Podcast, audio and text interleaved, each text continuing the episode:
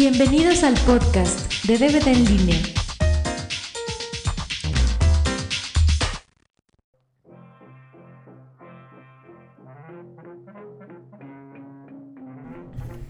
Bienvenidos al podcast número 11. Esta vez contamos con la presencia de Sandrita Chan otra vez. Hola. Saludos a Oscar. Y tenemos la presencia de Isaías Naya. Ah, buenas noches. ¿Quién es Oscar? Eh, también nos oye todos los días, ya es un cliente asiduo de este podcast. Sí, entonces, saludos a Osc- Oscar también de los demás. Oscar, saludos. Sí, saludos. Hoy vamos a hablar de las películas animadas de Disney, pero bueno, nos vamos a enfocar a las películas animadas en 2D, o sea, ani- animas, animación tradicional de Blancanieves hasta Vaca Vaqueras, que bueno, eso, es una mugre, pero entra dentro del canon, pues. Entonces, pues, personalmente yo considero que Walt Disney, pese a la que mucha gente no lo quiere y que piensa que era un, una persona que odiaba a los judíos, ¿cómo se llama? Un antisemita y que no sé cuánta cosa le tachan al pobre señor. La verdad, yo sí era muy van- vanguardista y sobre todo en el campo de la animación. Era alguien que creó escuela. Muchos de los de Warner Brothers y de los demás estudios salieron de Disney. ¿Ustedes qué piensan? Eh, yo la neta no sabía porque la neta me interesa muy poco. Yo nada más veía las películas y me gustaban y las coleccionaba y ya. Crecí y ya no me gustan y ya. Así o más amargado. Creo que Isaí no tuvo infancia o algo se perdió en el camino. Pero bueno, enfoquémonos a las películas, pues. Eh, ¿Ustedes qué opinión le merecen ¿De qué, perdón? a las películas? Pues, ¿De qué estamos hablando? No entendí. ok. Ah, pues vamos a comenzar a hablar por la primera que hizo Disney, que fue la de Blancanieves. Creo, no sé si esté en lo correcto, que se tardó casi siete años en hacer la película. Pues creo que sí se llevó un rato. Estuvo practicando con las Silly Symphonies. Las estuvo usando para pues hacer práctica del movimiento de los humanos y no sé qué más. Y lo hizo Blancanieves y le costó creo que dos millones de dólares, pero pues bueno, sí se llevó un rato. Y todavía sigue remunerando, entonces pues no creo que se preocupe. Bueno, eh, creo que se, ca- se ganó como que... Se ganó un Oscar honorario. Se ganó un Oscar honorario por porque pues por el impacto que tuvo la película. Mucha gente piensa que fue la primera película animada, pero no es cierto. Eh, esa película fue una película argentina, la, la primera película animada en la historia, pero la verdad ahorita no tengo el dato, luego los, los comento. Eh, Shirley Temple fue la que hizo la voz de Blancanieves en versión en inglés, ¿no? No sé. Sí, creo que sí. Ay, Sandrita, es tu tarea bien. Pero déjame decirte que a mí Blancanieves se hace bien ñoña, o sea, se hace muy, muy sosa, así muy infantil. O sea, eso de que lleguen los pajaritos sin albur y se le paran en el hombro. Y los Es que, venaditos. es que no has visto la porno, si no le quitarías ese sin albur.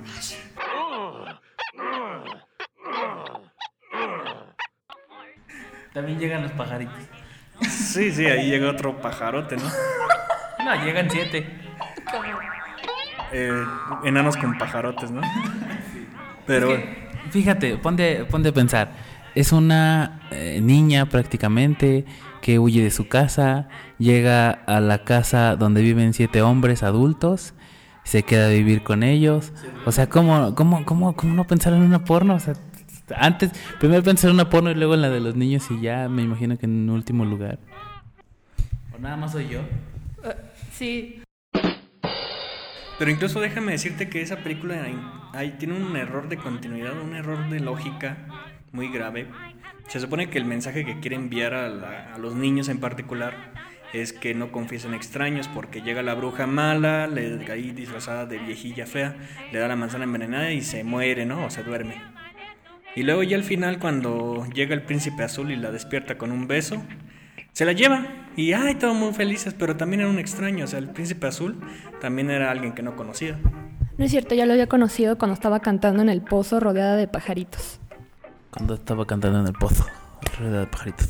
Fíjate que mm, a mí me, me empezaron a gustar ya a últimas fechas las películas de Disney porque me fijé que tienen un trasfondo muy curioso que, que creo yo pensaba que nada más lo tenía la de Alicia en el País de las Maravillas porque es una historia medio oscurona, pero no sé si sea culpa de los hermanos Grimm o de los que hicieron todos esos cuentos.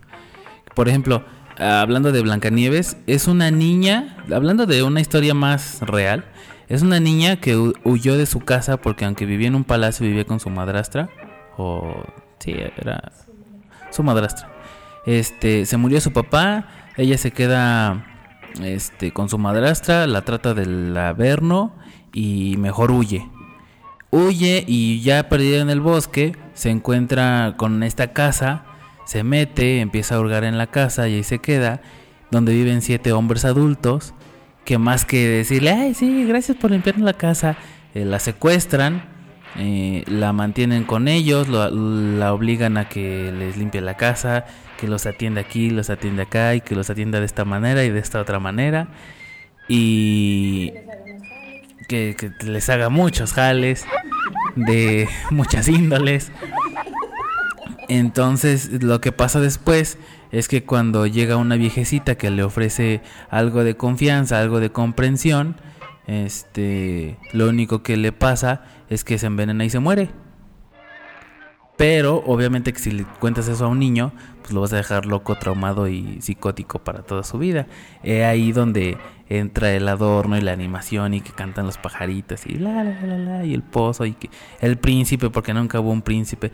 En realidad esas historias parecen más sacadas de la mente del marqués de Sade que, que cualquier otra cosa. Y como esas son todas, me he estado investigando las otras historias y están están más este interesantes que como lo pensábamos de niños. Pues qué manera de pervertir un cuento, pero supongo que este podcast va a, ten- va a tener va a requerir una segunda parte porque si nos estamos prolongando mucho con Blancanieves. Pues en parte tienes razón, o sea, sí tiene unos como dices unos trasfondos así medio extraños. Sobre todo los cuentos originales de pronto tienen escenas muy raras. Ahorita por ejemplo me viene a la mente la de Pinocho, que bueno, la de Disney está muy light en comparación al cuento original, el cuento original. En cuento, el cuento original está así como que muy emo. Bueno, no emo, más bien muy darketo. Pues yo vi una vez una adaptación animada que no era la de Disney, donde por ejemplo el Pinocho mata a Pepe Grillo y, y quien en realidad lo asesora es el alma de Pe- Pepe Grillo y luego Pinocho se quema los pies y cosas así bien salvajes. Sí. O sea, bien salvaje que estaba la, la historia original. De hecho, Guillermo del Toro dicen que quiere hacer Pinocho en, en- con marionetas, pero adaptado a la versión original, por, precisamente por oscura y por sombría. La de Disney, pues sí, salen fumando y lo que quieras, pero al final todo el mundo termina feliz y Pepe Grillo con su medalla de, de valor al mérito y no sé qué más. Pero, ¿y tú qué opinas, Sandrita Chan, que tú eres la experta? Bueno, pues yo no voy a hablar de cosas así tan pervertidas y obscuras. Pero te gusta Tim Burton. Bueno, de hecho Tim Burton también trabajó en Disney, gracias. Tienes una relación, mira, Alicia en el País de las Maravillas, Disney, Tim Burton, este, historia así oscurita, loca. Edita de su Arturo, ¿ok? Bueno, ok. em, yo crecí con las películas de Disney, desde Blancanieves hasta, que será bueno, Robin Hood, no sé. Todas esas películas marcaron mi infancia de alguna manera. Y siempre Ahora entiendo tantas cosas. Ok. Y siempre las he considerado como una joya. Eh, siempre, no sé, las considero, las tengo en mi corazón, muy presentes. No, eso no hice. Bueno, y como siempre hemos platicado, Arturo, em, creo yo que el cambio que le hicieron con el con las voces, ahora el problema este con tu querida Evangelina Lizondo, pues para mí las pasó a defecar completamente. Ya no las disfruto de la misma manera. Y para mí... ¿La sigues viendo? Sí, todavía la sigo viendo. No sé, es que como que había voces así especiales que, que no se pueden reemplazar tan fácilmente. ¿Cómo cuál? Pues como... mm, Sí, yo tengo bien ubicado ciertas frases de películas de Disney que son memorables. Eh, ahorita no me acuerdo de ninguna, voy a hacer el esfuerzo, pero yo sé que tienes una en mente. Pues, por ejemplo, de la película de La Dama y el Vagabundo, cuando está el tipo este italiano cantando ahí con su acordeón y que las velas y no sé qué, le cambiaron la canción completamente. O sea, ya no se disfruta igual. ¿Me explicó? Pero bueno, y sé que mucha gente me tomará de antipático por lo que voy a decir. Siento de pronto que eso del redoblaje, de aferrarse al doblaje viejo, aunque obviamente sí es sería lo mejor tener el doblaje original. Siento que de pronto es un paradigma que la gente no quiere soltar, nomás porque fue lo que conoció. Yo me remonto un poco saliéndome del tema, por ejemplo, al doblaje de Candy Candy.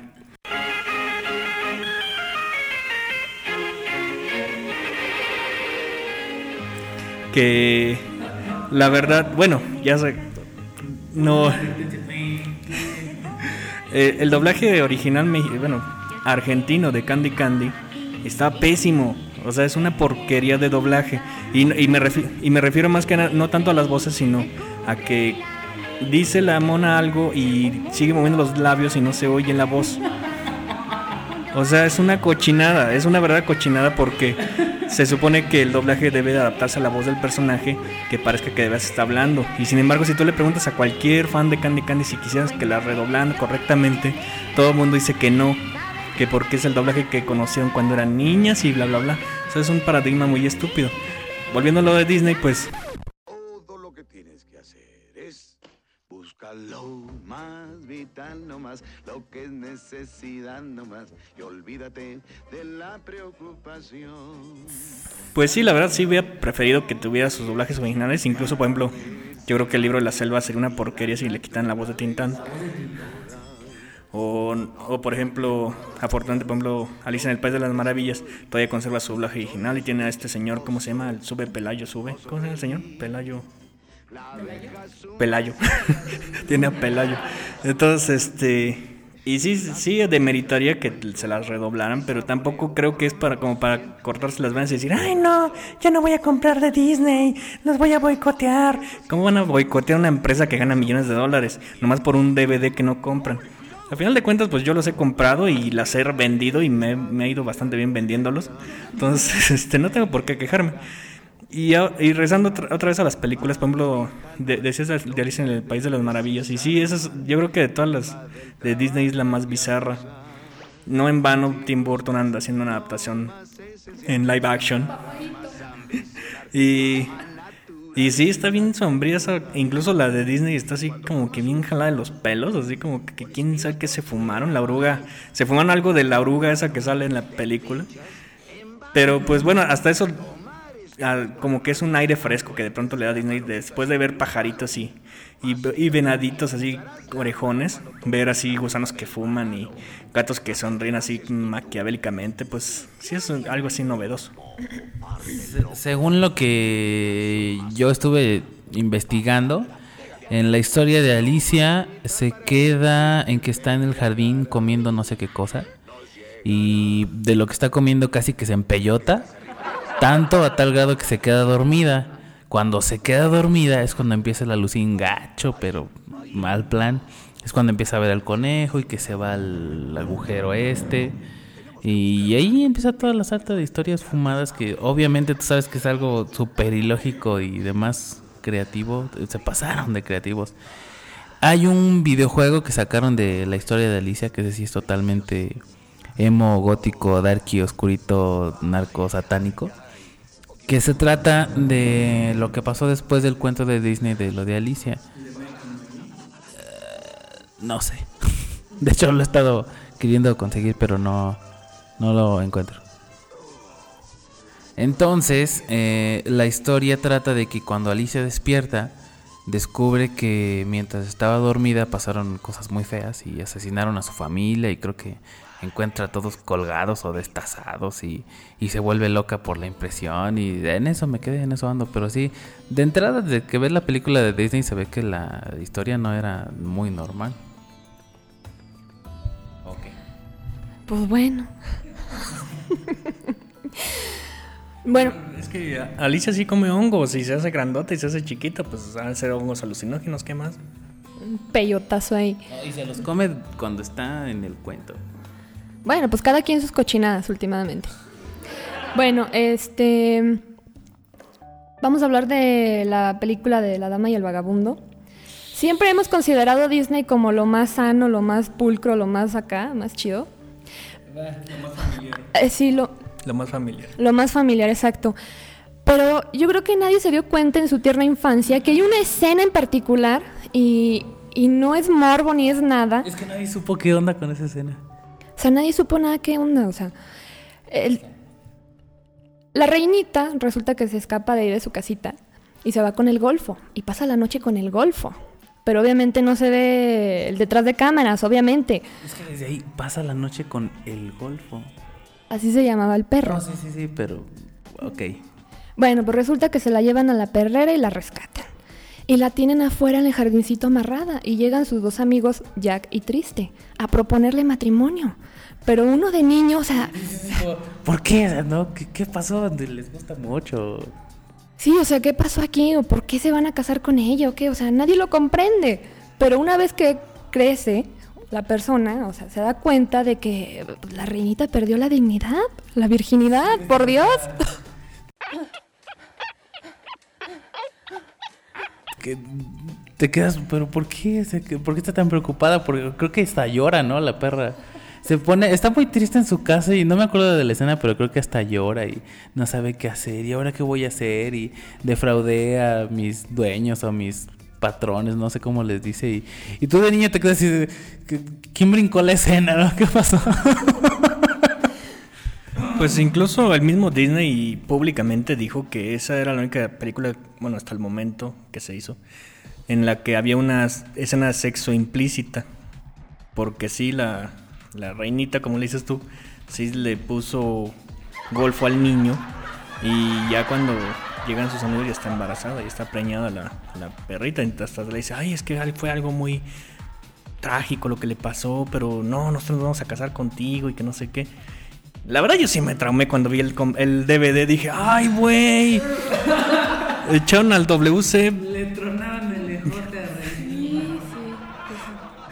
Echaron al WC 15 años de mi infancia, de mi inocencia.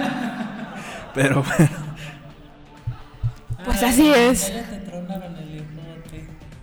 Isaí pervertido. y ahorita que hablas de pervertidos, me viene a la, mente la escena de la sirenita ese del párroco con su erección. Con su pitote ahí parado. Cuando está casando a la. Creo que era Úrsula, ¿no? Úrsula. Yo no vi eso, cuéntenme. Se ve en YouTube, hasta se ve en cámara lenta acá cuadro por cuadro y con voz acá medio satánica. Se ve acá el levantamiento de- del paraguas del párroco, pero así hasta le hacen un zoom y toda la cosa. Bueno, ya después de que Úrsula se convierte en humana, guapa y todo esto, conquista al príncipe y se está casando con él en un barquito. Y ahí está el párroco y hasta se ve de perfil y se ve perfectamente ahí el levantón. En serio. ¿Has visto a alguna muchacha haciendo aerobics? ¿Cómo se le mueven las boobies? Pues haz de cuenta lo mismo, pero en esa zona. Así es, Isaí, así es. Creo que me acuerdo. Bueno, lo voy a checar otra vez en YouTube, pero sí, sí, como que. Lo voy a checar. Por Dios. Pero bueno, yo creo que a lo mejor eso es más imaginación que otra cosa, ¿no? Yo creo que uno ve lo que quiere ver. Porque, o sea, si uno le dice, ay, es que se le paró la, el pizarrín. Este. Pues uno dice, ay, sí es cierto, pero en realidad a lo mejor es la imaginación, a lo mejor es la, es la ropa del mono. La imaginación. No. Lo que yo pienso es que todas estas escenas bizarras que, que quiere ver la gente así medio pornográfica, pues es solo producto de su imaginación. De lo que yo estoy casi segura y completamente segura es que la única escena sexual que hay en las películas de Disney es la de la dama y el vagabundo. Nada más. Hay una escena explícita así de uno arriba de otro, así. No, eso no, pero te lo da a entender de que la reinita ya no es Dick. Explícita. Pero no se ve en otras películas de Disney. Bueno, hay una escena en El Rey León donde sí el Simba queda arriba de la. ¿Cómo se llama la leona? Nala. Este, y la Nala pone cara así como de, ah, fuck me, fuck me. Give it to me, baby. I want it here right now. Ah, ah. Incluso en el en el comentario de audio del DVD dicen que que estaban temerosos por esa escena de que fueran a malinterpretarla algunas personas. Y bueno, yo creo De que, de que lo fueran a, a malinterpretar pensando que estaban jugando los leones, ¿no? Porque se le queda viendo así como de... "Ya- ya quieres, Simba". algo así como un traes condón. pero, pero, o sea, sí, sí, es muy claro que la única escena de sexo implícita, nunca explícita, es la de la dama y el vagabundo. Aunque bueno, a mí nunca me, no me hubiera gustado ver un hentai así con esta, con la princesa Yasmín o con... O, ah, o esta la Ariel, pero sin cola de pescado. Yo los vi después, pero sí estaban muy chafas, no tienen la misma calidad. Pues sí. A ver qué otra película tienes aquí en tu repertorio. Tu repertorio de Disney y el mundo. Bueno, la del Rey León ha sido un- una de mis películas favoritas, toda de cabo a rabo. No sé cuántas veces la fui a ver al cine. El soundtrack, Elton John, o sea, ¿qué más puedo pedir? Una obra maestra. Me encantó la película.